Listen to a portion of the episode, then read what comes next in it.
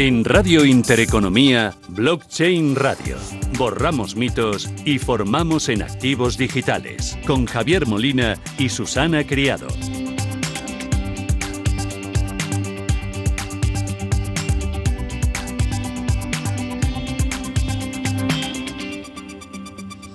Esto es Radio Intereconomía, Blockchain Radio y arranca una nueva edición. Es jueves, un jueves frío de finales ya de enero. Qué largo se me ha hecho este mes. Javier Molina, ¿qué tal? ¿Cómo vas? ¿Qué tal, Susana?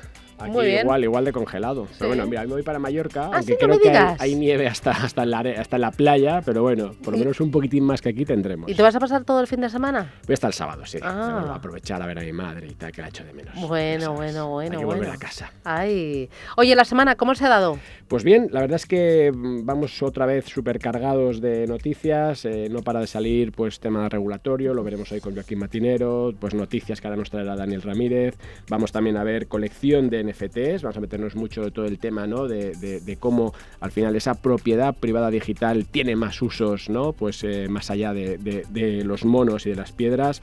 Vamos también a ver algún proyecto donde utiliza blockchain para hacer eh, un poco lo que es trazabilidad. Luego seguiremos también con la parte de, de rental, que mira, ahí Susana le vamos a hacer una cosa al contrario, porque ellos lanzaron una pregunta a sus rentals y entonces hablé con Carla y digo, oye Carla, ¿por qué no nos preguntas a nosotros, sobre todo a Susana, que la vas a pillar más desprevenida, O sea, y, eso a, es trampa. y a ver qué te es contesta? trampa, por Pues favor. es interesante porque... ¿Me quieres fíjate, acorralar o qué? No, es no, no, no, cómo no, no, no, esto en directo me Los lo estás diciendo. proyectos preguntan a su comunidad Bueno, vale. y entonces vamos a meternos por ahí en medio. Así que me estás utilizando de conejillo de indias. Sí, he hecho que te Vale, utilicen. No vale, estoy por ahí simplemente, sabes que yo no toco Bueno, nada. me Después vamos a meternos con Miguel Caballero, que nos traerá también a Borja Moreno desde ThinkCoin para que nos cuenten qué, qué- qué están haciendo. Vamos a hablar con Alastria, con Juan Jiménez Zaballos, que nos va a presentar ese informe, el Tokenize Europe 2025, todo el tema de tokenización como siempre. Y acabaremos con un evento que tenemos la semana que viene, donde también me va a tocar estar en, en una mesa redonda eh, que haremos en, en Criptoplaza y nos acercaremos con Ivo Cadenas para que nos cuente de qué va este proyecto, que es Alter Crypto, y un poco pues esa, esa jornada de puertas abiertas. Interesante. Bueno, vamos cargaditos. Es jueves, arrancamos con Blockchain Radio. Actualidad en Blockchain Radio. Con Be In Crypto.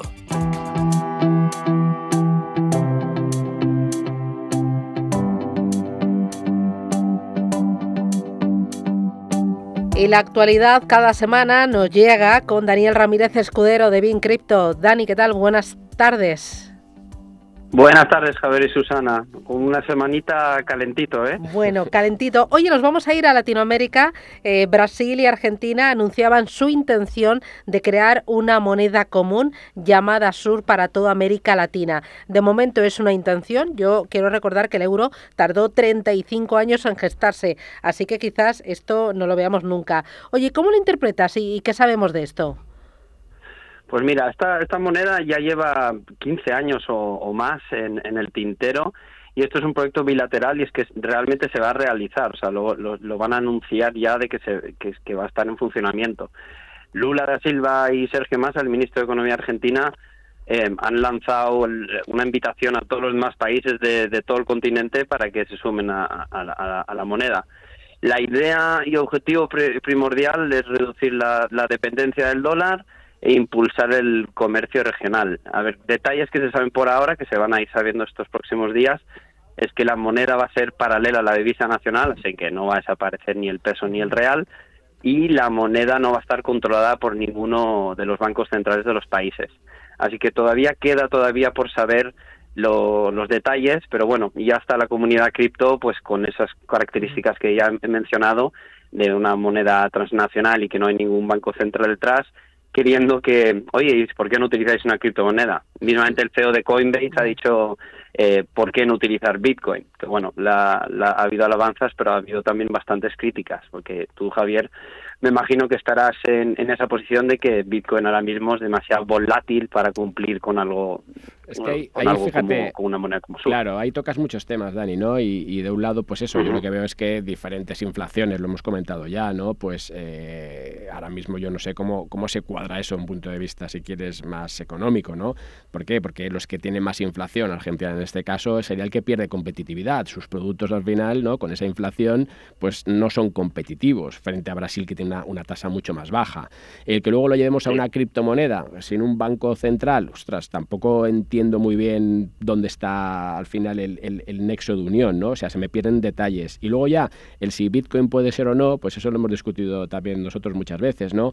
Eh, de momento yo creo que va más del lado de una reserva de valor que en una moneda de uso común, ¿no? ¿Por qué? Pues, pues sí, al final si tú a esa persona o esos precios los tienes que ir variando con, el Bitcoin, pues salvo que bitcoinicemos toda la economía, pero si al final lo acabamos traduciendo a dólares en una parte de la cadena, estamos, ¿no? Es un poco lo del Salvador, o sea, no nos pueden obligar, porque entonces ya no vale lo de, ¿no? Dejarnos la libertad para escoger y, que si al final no mm. acabas bitcoinizando la economía, pues todo esto se acaba quedando en, en un experimento, ¿no?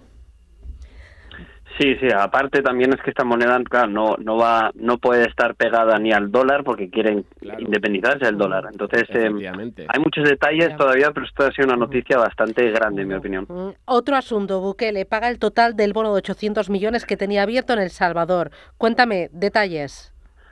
Pues mira, em, ya han podido pagar, han saldado la deuda que, de 800 millones más eh, intereses que tenía abierto. Y es que Bukele aquí lo que ha hecho es utilizar este, tenía ganas yo creo de sacar músculo y, señalar a los medios, eh, en concreto ha señalado directamente al país y también ha castigado eh, al New York Times, entre otros medios, básicamente porque publicaban siempre que, de manera insistente, que El Salvador estaba en quiebra técnica gracias todo el rato a, la apuesta por, por Bitcoin, ¿no? Entonces él se está quejando de que, bueno, que, que, que, tiene como los medios tradicionales le están siempre apuntando por, por eso y ha querido mostrar que, mira, estamos, somos solventes. Y ahí ahora la pregunta, si los medios tradicionales realmente cubren las noticias relacionadas con Bitcoin con, desde un ángulo neutro o no neutro. Bueno, eso dependerá de cada medio eh, y de su línea editorial. Oye, y tema último, la privacidad de Ethereum, ¿qué hay sobre la mesa para garantizarla? Pues mira, Vitalik Buterin ha, lanzado una propuesta, que es una propuesta por ahora, pero es un camino a seguir, eh, se llaman los Stealth Addresses, y básicamente él ha dicho que es que uno de los mayores retos del ecosistema de Ethereum es la, la privacidad. Entonces parece ser que él va a querer eh, buscar ese camino en, un futuro. Em, entonces, eh, básicamente es que ahora una transacción entre dos personas o dos empresas pasa por una NS una dirección pública y esta eh, es totalmente transparente. Entonces, esto si ETH algún día quiere convertirse en una moneda, pues una moneda tiene que tener elementos de privacidad, no puede estar todo totalmente abierto.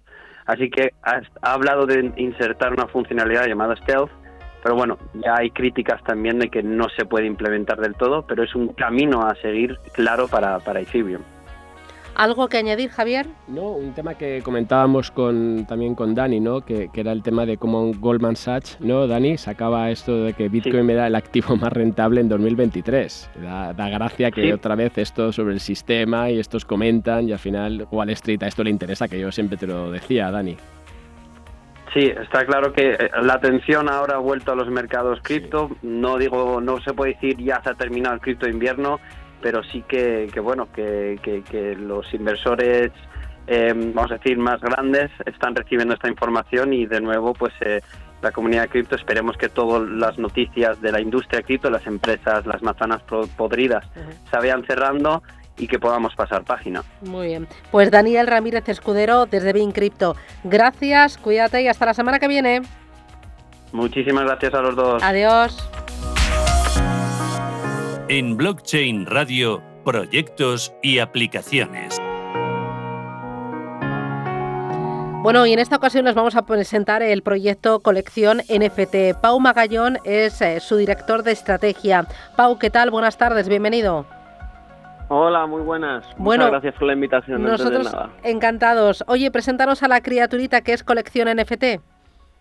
Sí, tanto.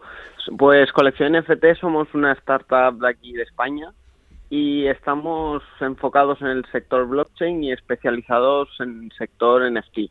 Bueno, especializado es que nos centramos únicamente en, bueno, en mayor parte a los NFTs, ya que especializarse en tan poco tiempo que lleva el sector es complicado pero nos centramos sobre todo en el tema NFT, ya sea en varias, eh, varias aplicaciones que tenga. Y oye, eh, Pau, ¿cuáles son ahora mismo los servicios que más estáis eh, viendo que se demandan? ¿Por dónde hemos empezado? No sé si el ticketing, no sé, al final, ¿por dónde van un poco los, los, los tiros? Sí, ahora um, últimamente lo que mayor potencial está teniendo es el tema de lo, del NFT ticketing. Sí que tenemos mucha demanda de lo que son colecciones, eh, tanto PFP o colecciones de empresas que quieren empezar en este mundo y aquí ya sí que nos demandan que es una Web3, un marketplace, pero el NFT ticketing está cogiendo mucha fuerza últimamente. Oye, ahora, ahora que mencionabas esto de las empresas que quieren hacer como su colección, me viene un poco a la mente lo que ha pasado con Porsche. No sé si lo has seguido, ¿no? Que al final sacan una colección, ha sido un total fracaso y estábamos otro día pues ahí un poco divagando en, en, LinkedIn, ¿no? Sobre qué había fallado ahí por qué fallan y, qué es lo que no hay que hacer, si quieres, porque vosotros ahí como plataforma entiendo que dais también un poco ese consejo, esa asesoría de, oye, esto sí, esto no, ¿por qué ha fallado esa en concreto o dame así unas pinceladas? Sí, bueno, nosotros creemos que el, que el tema es porque el equipo que lo ha llevado no debe ser muy profesional en el sector en el sentido de que no tengan mucho bagaje. Em, nosotros, bueno, nosotros lo hemos discutido internamente en la empresa. Una de las creencias que tenemos es esa, que ah, lo, ha podido llevar un equipo de marketing. El final, el marketing de Web 2 y Web 3 es distinto, no, no se hace de la misma manera. El público en Web 2 y Web 3 es distinto. Sí que los de Web 3 ya han estado en Web 2, pero la gran parte de Web 2 no sabe cómo funciona Web 3. Y ahí creemos también que ha habido una falta de lo que es a la hora de comunicar todo tipo de, lo que puede ser utilidades, el precio un poco desequilibrado en función a las utilidades que tiene. Han sido varios fallos que eso hacen que vaya vaya hacia abajo la colección y es, es totalmente normal. Además, se minteaba y a poco tiempo en el mercado secundario el precio era inferior al del minteo, lo cual son muy malas señales. Con lo cual ahí el, la necesidad ¿no? de contar al final con profesionales que estén como vosotros centrados en eso. Y ahí otro tema que también comentábamos tú y yo por LinkedIn, que te dije que te iba a preguntar, es lo que ha pasado con, con Ticketmaster, ¿no? que, hemos visto. Pues, y, ahí vemos la aplicación de los NFTs, con lo cual si quieres, y, para concretar mm. lo, que hacéis y el por qué esto es interesante, eh, si quieres utilizamos este caso, ¿no? Donde al final pues ha habido un colapso, ¿no? Las entradas para, para una gira, ¿no? La de Taylor Swift y que al final pues lo que hemos visto es que ha habido reventa y que por mucho que queramos esos sistemas web 2 si quieres por llamarlo así eh, no acaban de perfeccionarse. Exacto, exacto. Lo que pasó con Ticketmaster es que en, en noviembre en noviembre Taylor Swift anunció la gira entonces ellos comentaron que iban a hacer un sistema para evitar el tema de compras masivas para reventas. Pero justo ha pasado lo contrario, en el sentido de que a las pocas horas ya los precios estaban triplicándose, cuatriplicándose y obviamente una entrada que a priori sale a 150 dólares, por poner un ejemplo, a las pocas horas ya esté por 500, claro, eso a la gente pues, obviamente no le ha gustado y aquí entra el problema del tema de las falsificaciones, duplicidad, eh, un mercado secundario descontrolado, que todo esto, todos estos problemas mayores con blockchain y NFTs en este caso se solucionan. Ya que cada entrada sería un NFT, los NFTs no se pueden duplicar, ya que son, son únicos. Además, el mercado secundario puede estar controlado en todo momento, en el sentido de que tú como organizador puedes poner un precio de reventa máximo que cuestan 100, como máximo la puedes vender a 120. Y esas empresas además eh, están llevándose unos royalties, siempre y cuando, siempre que se efectúe esa, esa reventa. Obviamente nosotros somos partidarios de darle la oportunidad al, cliente o al, al asistente en este caso de si por algún casual no puede asistir al evento, que tenga la oportunidad de venderla. Esto estamos siempre, somos abanderados de, este, de esta filosofía. Pero claro, aquí a la vez eh, existe ya un, mercado ilícito que es compro 10 entradas, las convierto en 20 y vendo cada una por un precio exagerado, exagerado. Yo, por ejemplo, en mi caso, yo estuve trabajando eh, dos añitos en, el Camp Nou, en el campo del Barça, y eso era diario. Ver cómo había gente en la puerta vendiendo entradas a precios absolutamente desorbitados y uno de los mayores problemas es que el Barça de, esos precios no ni interviene, ni puede ganar nada, ni, ni tiene potestad. Pues eh, ahí tenemos la explicación, la utilidad, las ventajas y bueno, pues eh, a seguir formando, educando y a enseñar a las empresas la utilidad y los beneficios de los NFT. Muchísimas gracias, Pau Magallón, y enhorabuena por colección NFT. A seguir trabajando y creciendo. Gracias. Muchas gracias, que vaya muy bien. Gracias. Cryptoassets en Blockchain Radio con la participación de ONIS, empresa española de custodia para activos digitales.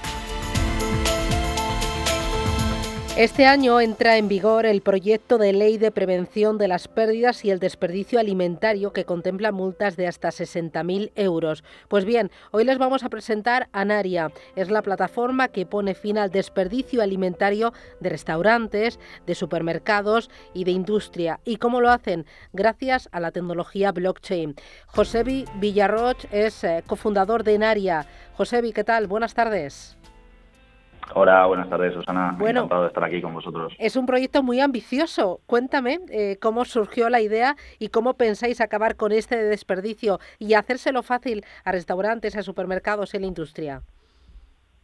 Sí, como bien dices, es un proyecto muy ambicioso. Naria eh, nace en 2019 eh, con el nombre de Food Ration for All y con el tiempo pues eh, lo dotamos eh, de tecnologías y acabamos haciendo el rebranding que hemos hecho hasta pasar a ser la, plataforma Naria, ¿no? y con la cual pues conseguimos toda la digitalización y trazabilidad blockchain con, con visión 360 eh, para el tercer sector, para las entidades sociales y los agentes involucrados y la plataforma lo que nos permite es transaccionar por diferentes tipos de activos, eh, dinero, eh, los alimentos, los propios excedentes, ropa, componentes electrónicos, etcétera, de una forma pues centralizada, ¿no? Eh, integrando e interconectando a todos estos agentes, a las entidades sociales, administración pública, instituciones y empresas privadas del ámbito de la alimentación o de otros ámbitos, para que puedan participar de forma directa o indirecta en las acciones de responsabilidad social y que podamos coordinar todas sus acciones a través de la plataforma y todo ello eh, trazado con blockchain. Entonces, dentro de la plataforma incorporamos varias tecnologías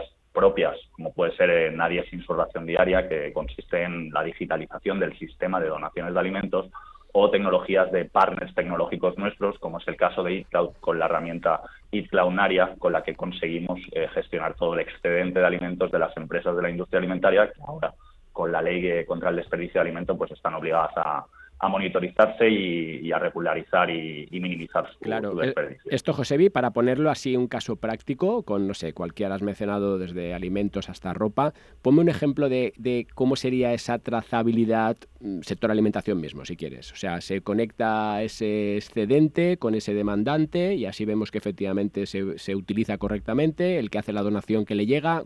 Dame un ejemplo real. Vale. Eh, en el caso de, la tecnología y Cloudnaria, eh, lo que conseguimos es una plataforma que pone en contacto a la industria alimentaria, a los fabricantes, a los distribuidores, supermercados, sector Oreca, con eh, las entidades sociales, poniendo en esta plataforma en, en conocimiento de los excedentes que tienen. Es decir, la empresa privada lo que hace es subir a la plataforma eh, el excedente de alimento que tienen para así anunciarlo y que las entidades sociales que están adheridas a la plataforma puedan conocer estos excedentes y si les interesa aplicar por ellos y ya poner los medios logísticos para pasar a recoger el alimento eh, por la empresa privada y de esta forma pues evitar que se desperdicie el alimento. Eh, la empresa que dona el alimento recibe por parte de, la plataforma a través de la entidad social el, el certificado de desgrabación fiscal por estar haciendo la donación. Por lo tanto, la empresa está consiguiendo una desgravación por donar el producto que no se tira a la basura y por lo tanto es reaprovechado y se evita toda esa gestión eh, de, residuos que le supone un coste. ¿no? Entonces, con todo este dinero que se desgrava, luego la empresa privada tiene la opción de terminar donándolo a través de nadie sin su ración diaria para que se conviertan tarjetas monedero y que se acaben repartiendo a las personas desfavorecidas. Y de esta forma la empresa privada complementa la ayuda que ya está haciendo con el alimento físico excedente que tiene, que además de donar este alimento, está donando el dinero que le supone la desgrabación fiscal y el ahorro de, la gestión del residuo a través del otro proyecto de la información diaria para conseguir tarjetas monedero para las personas desfavorecidas. De esta forma, la persona desfavorecida recibirá por parte de la entidad social tanto el alimento como tarjetas para poder comprar los productos que realmente necesitan. Oye, y una última pregunta, José Vic. Eh, estamos como siempre en tiempos, pero oye, ¿cómo fácil de utilizar es la plataforma por parte de todos los agentes? ¿Cómo rompéis esa fricción que siempre tenemos en este tipo de iniciativas?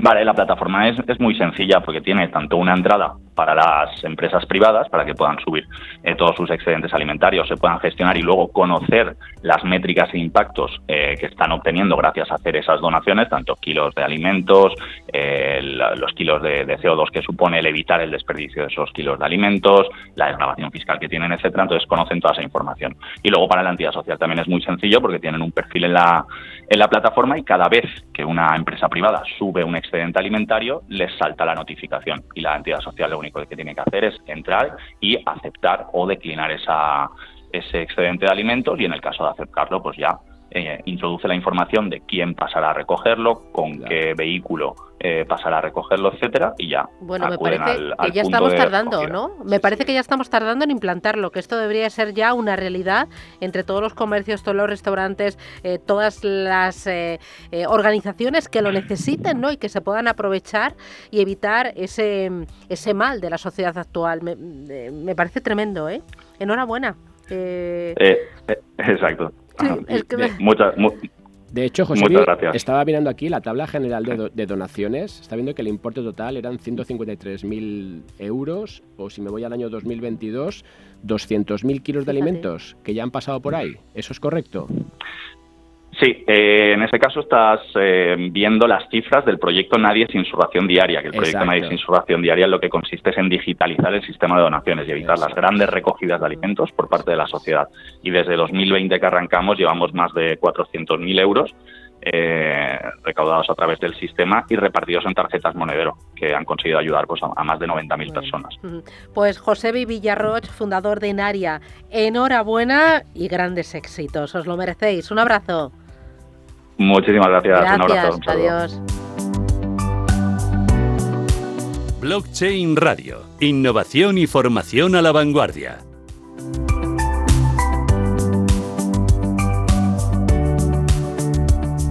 Y ya tenemos nuestra clase de formación con Miguel Caballero desde Tutelus. Miguel, ¿qué tal? Buenas tardes. Hola Susana, buenas tardes, ¿cómo estás? Muy bien, ¿qué tal? ¿Cómo ha ido la semana?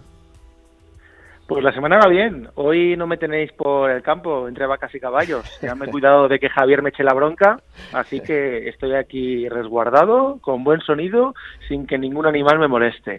Sin contra Javier, claro. Oye, cuéntame lo de ese concurso de tokenización de Tutelus. La ganadora es una mujer, por fin, ¿no? Parece que cada vez más mujeres se están sumando a la tecnología, a blockchain, al cripto y al Web3, ¿no? Mira, es una realidad, Susana, tienes toda la razón. Hace dos años era estábamos en un entorno, desde este punto de vista, bastante triste. Parecía que solo era un mercado para, para hombres, menuda tontería, ¿no? Fíjate tú, aprender a tokenizar y ese tipo de cosas. Eh, y cada vez son más las mujeres que se acercan a aprender eh, con Tutelus y, y, además en todos los bootcamps, ¿eh? no solo en tokenización, en DeFi y en Web3. Sobre todo en DeFi, que fíjate que DeFi siempre ha sido como, bueno, como todo lo financiero, menos mal que te tenemos a ti, Susana, como cabeza en España, rompiendo estos estos estereotipos, pero parece que a las mujeres les cuesta más, ¿verdad? Siempre el, el tema de financiero. En DeFi tenemos cada vez más. Y el viernes pasado Hicimos, eh, como sabéis, la jornada de puertas abiertas en Tutelus, donde bueno, pues donde eh, otorgamos los premios a los mejores proyectos surgidos en el bootcamp de tokenización y, y, bueno, y ganó una chica, ganó, ganó Marina, Marina Teixedor con Colmella, que la tendremos otro día aquí con nosotros para que nos cuente el proyecto. Y, y, por terminar esta parte, comentar que eso, que más o menos el 30% de los asistentes al evento, eh, pues ya, ya son mujeres, ¿no? Lo cual, pues oye, estupendo. Este es un mundo abierto para todos, así que todas son bienvenidas. Y Miguel, cambiando así un poco de tema y siguiendo dentro de la tokenización, hoy también tenemos con nosotros a Borja Moreno. Borja, ¿qué tal? ¿Cómo vas?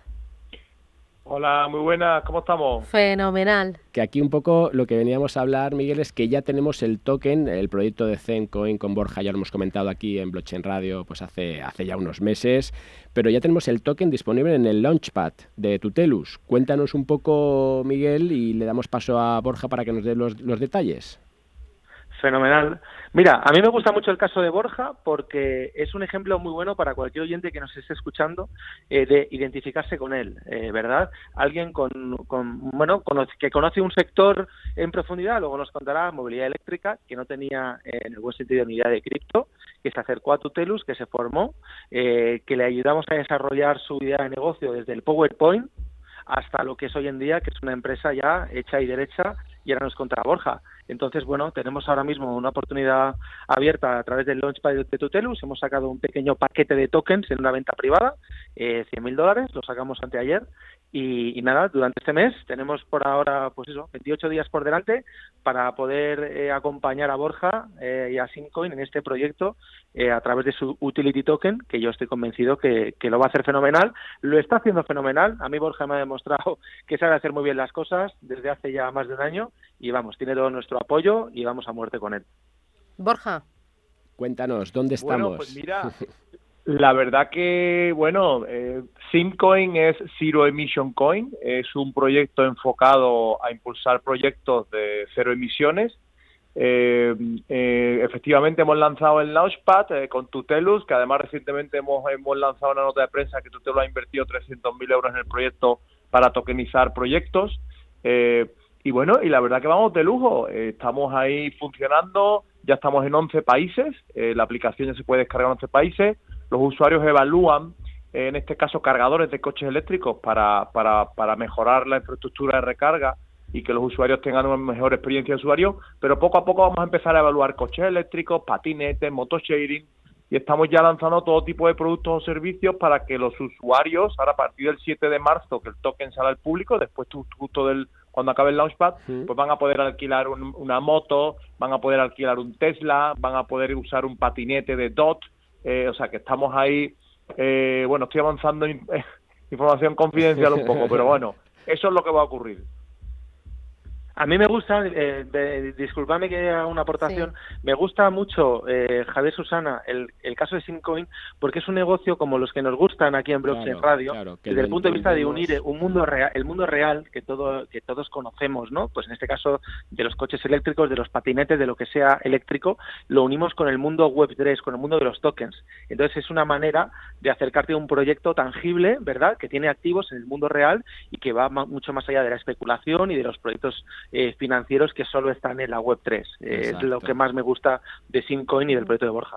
Pues enhorabuena por el proyecto. Borja, rápido, que nos vamos, dime. Sí, bueno, que realmente lo que he comentado con Miguel, que no hay ningún proyecto que tenga una integración entre una app web 2 y una app web 3 y que se fluyan los tokens por ahí en medio y puedas adquirir productos o servicios como Utility Token.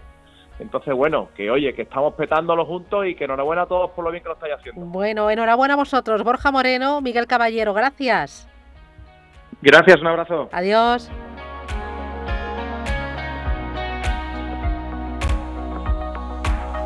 Blockchain Radio. Actualidad, información y rigor.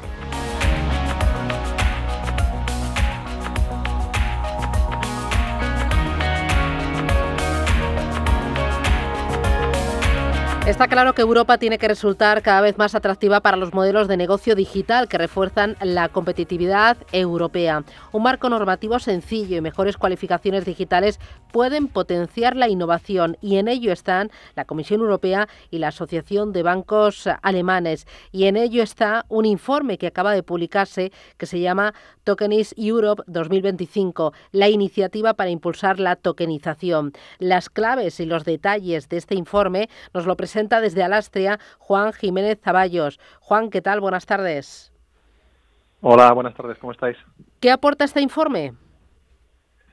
Bueno, el informe eh, es fruto de, un trabajo sostenido el último, los últimos seis meses de, 2022 y ha visto la luz eh, la primera quincena de, enero y es, eh, es como os comentaba, fruto de, la reflexión sobre el fenómeno de la tokenización y poder eh, vislumbrar cómo, cómo estaremos en, en, términos de este fenómeno y cómo este fenómeno se puede convertir en una palanca de crecimiento de aquí a, 2000, a 2025. Ese era un poco el objetivo eh, de la Comisión Europea y de la Asociación Alemana de Bancos, como habéis mencionado, eh, para poder llegar, llevar a cabo este, este, este estudio, que es un estudio teórico y que ha tenido también la colaboración de Roland Berger, una consultora estratégica a la hora de elaborarlo.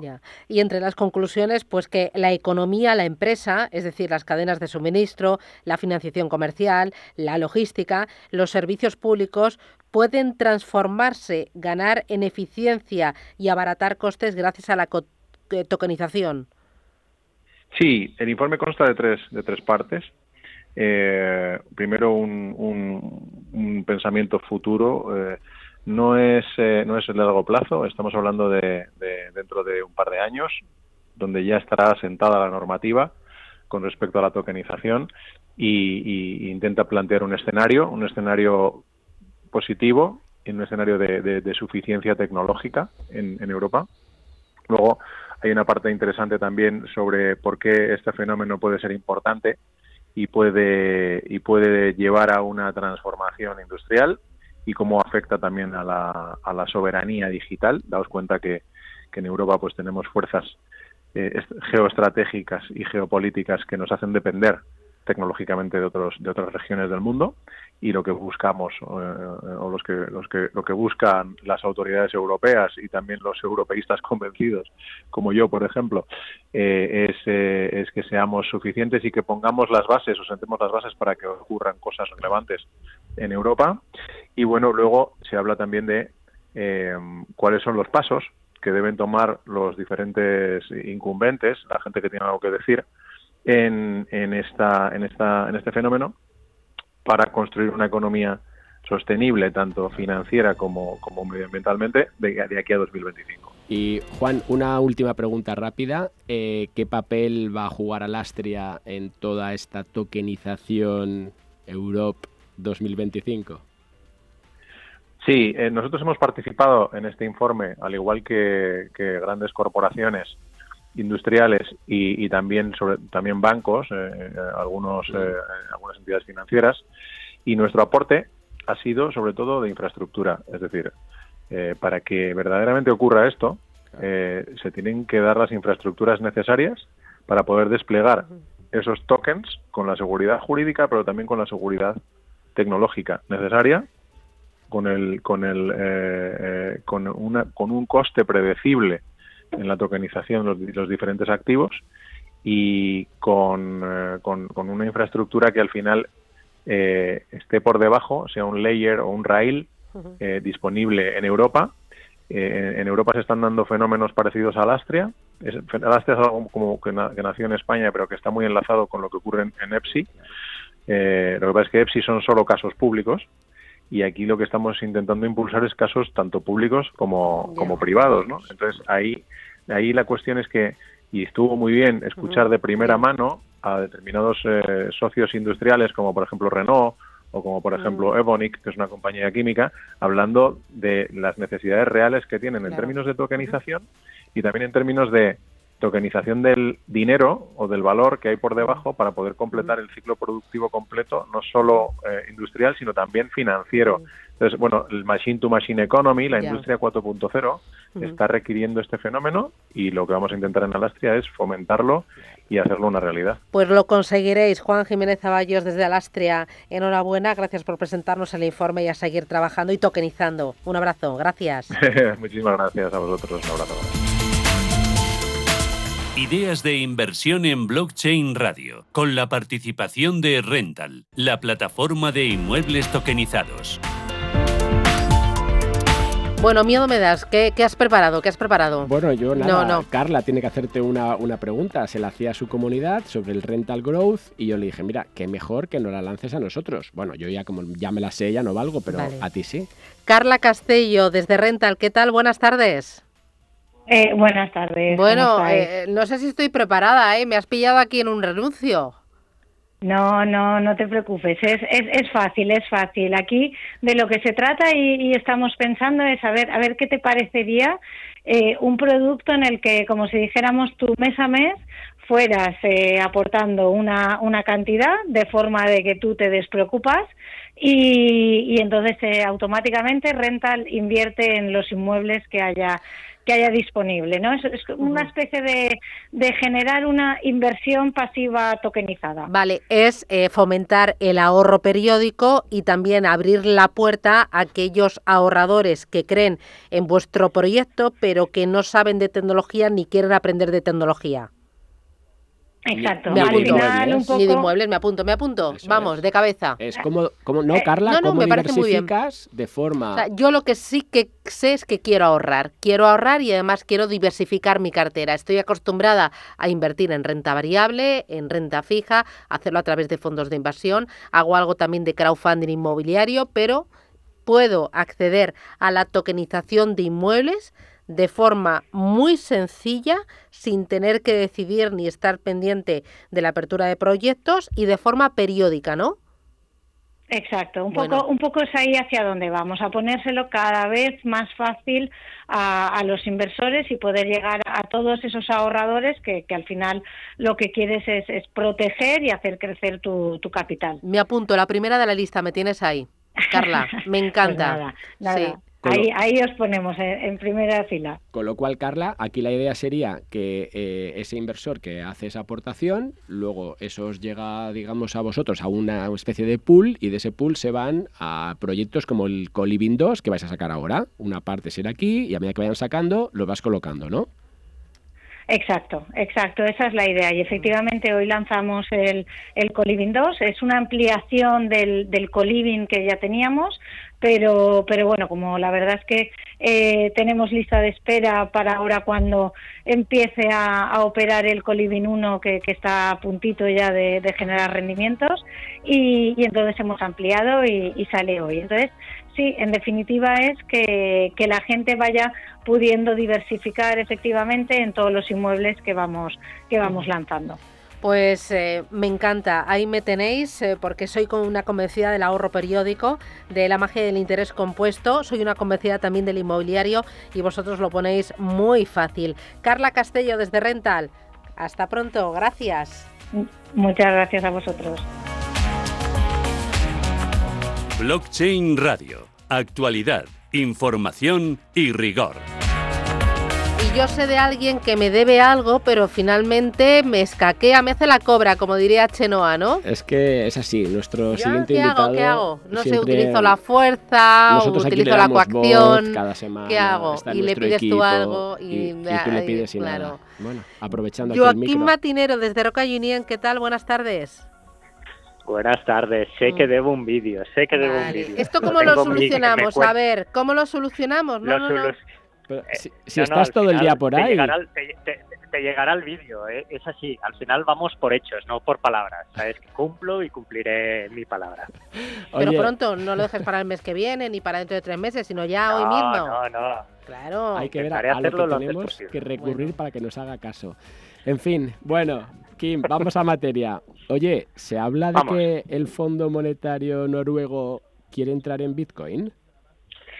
Bueno, hay especulaciones, estuvo comentando esta semana el Banco Central Europeo que empiezan a ver, debido pues a la aprobación también de lo que comentaremos, ¿no? los principios de Basilea, donde ya se da posibilidad a las entidades financieras de invertir directamente en criptomonedas, parece que el Fondo Monetario Soberano Noruego está valorando seriamente, y hace un par de años negó la- en rotundo invertir en esta clase de ahora parece que vuelve a tener interés.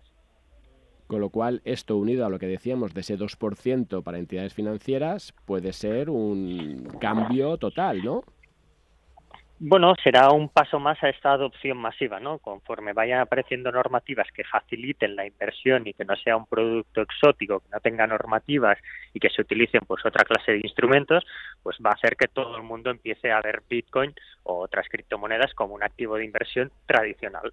Claro. Oye, y todos estos cambios también por ligarlo un poco em, con el tema de, las plataformas DeFi, el otro lo estábamos comentando, eh, el caso de Polygon, por ejemplo, eh, ¿qué está pasando? ¿Se están añadiendo a la parte más de compliance, más regulatoria? Vamos a ver ese acercamiento Está- global en las finanzas descentralizadas, descentralizadas que ahora serán centralizadas. Parece ser que están viendo que el mundo descentralizado existe y existirá, pero que si quieres ir de la mano con casi todo el mundo, gran parte del mundo institucional, tienes que implementar pues temas de, de identificación, ¿no? Todo el tema del KYC, el poder proceder, dar información clara y veraz, y esto facilitará no solo la inversión, sino también la tranquilidad para los entes y, bueno, marcos regulatorios. Claro. ¿Y eso qué, va a suponer también? O sea, ¿eso va a suponer para la industria un atasco? ¿Va a suponer que solamente una parte de esos proyectos y que son los que van a ganar al final más volumen, ¿no? Entiendo que también tendrá que aquí ponerse ya el negocio sobre la mesa. Sí, creo que quien entre primero pues va a tener más cuota de mercado y creo que también va a ser un poco como referente para los demás proyectos de que si quieren entrar pues, a las grandes cuentas o a las grandes ligas, tener que aplicar esta clase de procesos. Claro. Oye, otra pregunta. Del lado de CBDCs, que vuelve a haber cierto movimiento, ¿qué tenemos? Bueno, tenemos, continuamos con el digital dólar que comentamos la semana pasada. Estamos viendo pues que aquí en Europa pues espera el nuevo report para el próximo mes del euro digital. Bueno, cada vez más van apareciendo. También el tema de las stablecoins en Australia han aparecido vinculadas mm. al dólar australiano. Todo esto lo que hace es acrecentar que van a llegar, no son criptomonedas, como todos sabemos, son emitidas por bancos centrales, las CBDCs, van a tener su lugar. Y también hemos visto como un proyecto aquí en España ha entrado en el sandbox, que es el caso de Money, donde va a crear una stablecoin vinculada al euro y un poco para testear cómo funcionaría pues con bancos como Caixa y BBVA. Claro. Oye, ¿y ves ese acercamiento de la parte financiera, sobre todo más española, con todo esto que hemos hablado, ¿no? El tema del voto, si quieres, ¿no? De ese 2% y se va a incorporar, el tema que estamos hablando de tokenización, hemos hablado ahora de ese informe de Tokenize Europe 2025.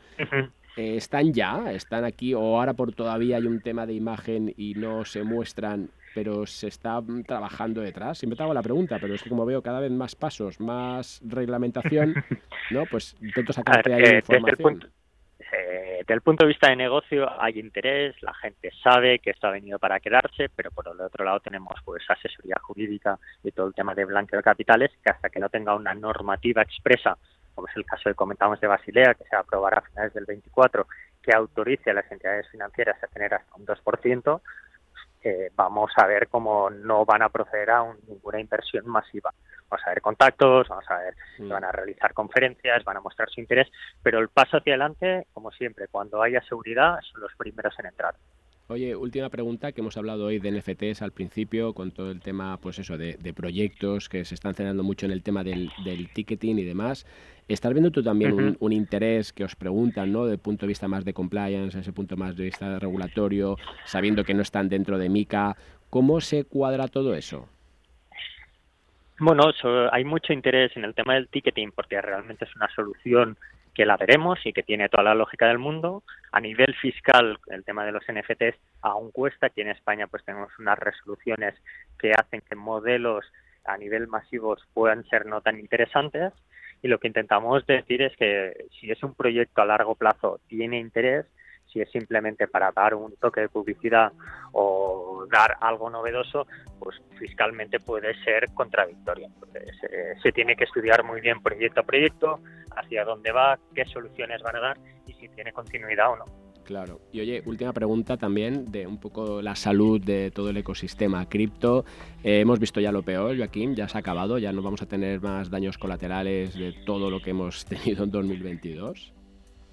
Eso espero y deseo para todos, que todos los proyectos vuelvan a estar en momento de crecimiento, que realmente veamos momentos de, alegría o de inversión y no solo pues como estas últimas semanas, últimos meses, donde hemos visto momentos duros de reestructuración, proyectos que se han paralizado.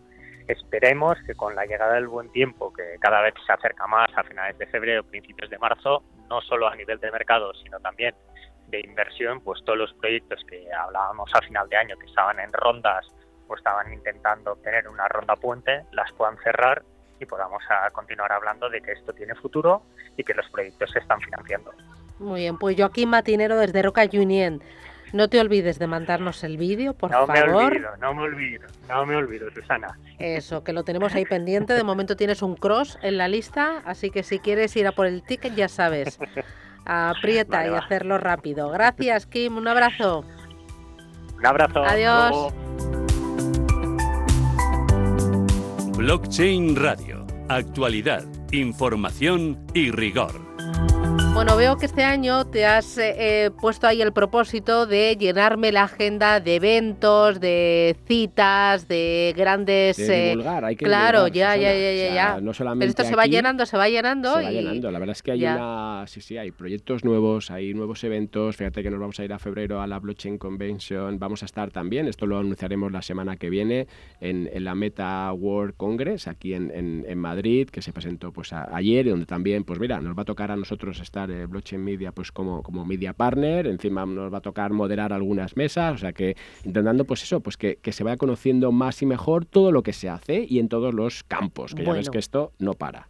Apuntado en mi agenda, tengo 1 de febrero. Ivo Cadenas eh, es General Partner de Alter Crypto. Ivo, ¿qué tal? Buenas tardes. Eh, muy bien, eh, estupendo. ¿Qué tal vosotros? Muy bien. Oye, la cita es en Criptoplaza, es el 1 de febrero, que es miércoles. Dame detalles, porque aquí eh, Javier solo me dice, apunta, bloqueate el día, pero ya no sé nada más. Bueno, eh, mira, os cuento muy rápidamente. Vale. Vamos a presentar Alter Crypto, que es una sociedad privada de inversión, eh, en el cual eh, empresarios, expertos en Web3 y eh, inversores mm, profesionales con track record de varios años, vamos a compartir nuestra experiencia, esa- estas estrategias probadas, y vamos a ponerlas al acceso a gente, eh, a democratizar el acceso al cripto a gente que tiene cierto miedo, cierta inquietud sobre este mundillo. Entonces, lo que estamos haciendo es facilitar eh, el acceso a este tipo de inversiones, a este tipo de oportunidades eh, para todos los públicos. Oye, dame detalles de quiénes estáis en ese proyecto, que eso siempre es importante, conocer al equipo, conocer eh, un poco, pues eso, cuál es la hoja de ruta incluso con esos miembros dentro. Fenomenal. Pues empiezo por la pues, em- empiezo por lo fácil, por la, hoja de ruta. Eh, a día de hoy ya está constituido eh, como Incubator Fund y en UK y bajo esa regulación y lo que estamos haciendo ya es solicitando las licencias de gestión de activos en Luxemburgo, porque nuestra idea es, eh, tan pronto como sea posible, ser un criptofondo regulado en Luxemburgo, bajo la Unión Europea. Seremos uno de los primeros, por tanto, en cumplir toda esta estricta regulación y lo que queremos es aprovechar eh, las nuevas regulaciones MICA, como bien sabéis, ofrecen una oportunidad excelente eh, para ofrecer los máximos niveles de garantía y seguridad a todos los inversores. ¿Quiénes estamos detrás? Pues como te decía, eh, estamos detrás gente que ya hemos eh, invertido anteriormente, que ya hemos em, lanzado empresas con, con éxito y te podría nombrar, por ejemplo, pues al propio Jesús Pérez de Criptoplaza, que es donde vamos a celebrar el evento. Es uno de los accionistas y, y, por tanto, estrategas que van a compartir su, know-how. Eh, también está Gonzalo Ruiz Utrilla, que es otro de FinTech eh, Ventures, que es, otro em, certificado trader con track record. Em, Chema González, que es un empresario en serie, ya ha lanzado empresas y ha vendido empresas, vendió la anterior a, Roommate y ahora tiene la empresa de mm, eh, Alter Home, de alquiler vacacional. Y así podría seguir, eh, con- no me quiero dejar a nadie, pero también está, por, por nombrar también a, a otras personas, a Vicente Ortiz, em, De Bicox. eh, de Vicos Legal, de Vicos, que es un gran colaborador vuestro, estuvo ayer, estuvo hace un par de días allí con vosotros. Eh, como sabéis, es uno de los, mm, eh, los, mm, eh, mm, abogados más prestigiosos en, en España. Bueno, también tiene bufete en Lisboa. Y así podríamos seguir un largo etcétera. Al final tenemos, por un lado, gente de inversión pura, profesional, de acuerdo con este track record eh, que ponemos a disposición de los demás, pero también con abogados para cumplir estrictamente todo este nivel de compliance, que para nosotros es prioritario. No es tanto el foco en la rentabilidad, que por supuesto siempre son buenas oportunidades, sino sobre todo en actuar con cautela, no dejarse llevar por cantos de sirena y ofrecer productos con un riesgo muy moderado e incluso garantizado, porque estamos lanzando uno de los productos estrella será un fondo garantizado donde eh, invertimos el 80% en bonos del tesoro norteamericanos y el otro 20% en eh, stablecoins de cripto, con lo cual garantizamos en ese producto concreto garantizamos eh, cero volatilidad. Le garantizamos que la persona que invierta recupera al menos al menos el 100% de su inversión. ¿Y eso Es para cuándo no es para, para cuándo estará operativo, Ivo? Pues mira, esto lo vamos a, a partir del 1 de febrero, que lo vamos a hacer esta puesta de largo, este pistoletazo de salida, en la cual agradecemos además vuestra colaboración. Javi concretamente va a ser uno de los ponentes y participantes en esa mesa redonda, con lo cual eh, será un placer. Em, eh, a partir de ese mismo momento, legalmente ya estamos capacitados para recibir para mm, cualquier tipo de inversión, ya sea de, de limited partner, como para gestionar sus activos eh, en cualquiera de estos productos, o ya sea como accionista o incluso ambasador. Legalmente ya estaremos capacitados para, para ello y la licencia de gestión de activos en Luxemburgo tardará un poquito más, ya sabemos que las cosas de Ya. separación de espacio, pero vaya, también seremos los, pior- los, los primeros ¿eh? en este ámbito en, en tener. Oye, Ivo, Así que a- aquí tengo una, una duda que siempre me surge con, cuando veo eso, iniciativa privada de gente que estáis en mercado de hace muchos años. ¿Por qué las entidades financieras no se han metido ya en este, en este jardín? Buenísima pregunta, buenísima pregunta. Y de hecho yo creo que la respuesta la vamos a tener eh, dentro de un par de años, cuando ya entre en vigor eh, MICA, veremos cómo habrá un aluvión, ¿no? De repente de que un montón de, de- de- de la banca y un montón de agencias financieras empiecen a ofrecer este tipo de productos. De repente, lo cripto dejará de ser algo malo, pecaminoso y peligroso y se convertirá en algo a, a disposición de todo el mundo. Nosotros queremos adelantarnos a eso, queremos jugar con un año o dos años de ventaja y por tanto queremos estar 100% operativos ahora, lo- durante los próximos meses, para no tener que, esperar luego ¿eh? a- a la petición de licencias, la concesión de licencias, etcétera. Queremos estar ya em, disponibles desde, pues ya digo, desde el 1 de febrero. Muy bien. Pues Ivo Cadenas, eh, desde Alter Crypto, nos vemos en Criptoplaza el próximo 1 de febrero. Qué ganas tengo. Gracias, cuídate. Eh, muchísimas gracias. Hasta Permíteme- pronto. Sí, permíteme- rápido, dime. Permítame no, simplemente agradecer vuestra encomiable labor ¿eh? en el sector de información rigurosa y de calidad. Gracias. enhorabuena. Bueno, un placer, gracias. Bueno, así da gusto. aquí, terminado por todo lo alto, ¿no? De todo Voy a pasar esto cada programa, o sea que ya sabéis, invitados, decirnos lo que también nos gusta un poquito en el ego, ¿no? Un poquito de mimo, un poquito de cariñito, sobre todo a ti, ¿no? Que te sientes ahí un poco. Claro, Bueno, mira, hoy Miguel bueno. y, Kim han estado más simpáticos. Sí, más saludado. suaves. Hombre, sobre todo Kim. Hombre, más le vale, aquí. más le vale. Que nos vamos. Gracias por escucharnos, gracias por seguirnos. Nos reencontramos el jueves que viene y nos pueden seguir en blockchainradio.es, en iVoox, en Spotify, en la página web de Radio Intereconomía, en Apple Podcast y bueno, en LinkedIn también. Denos tics, eh, suscríbase, ayúdenos a crear comunidad. Gracias y hasta la semana que viene. Adiós.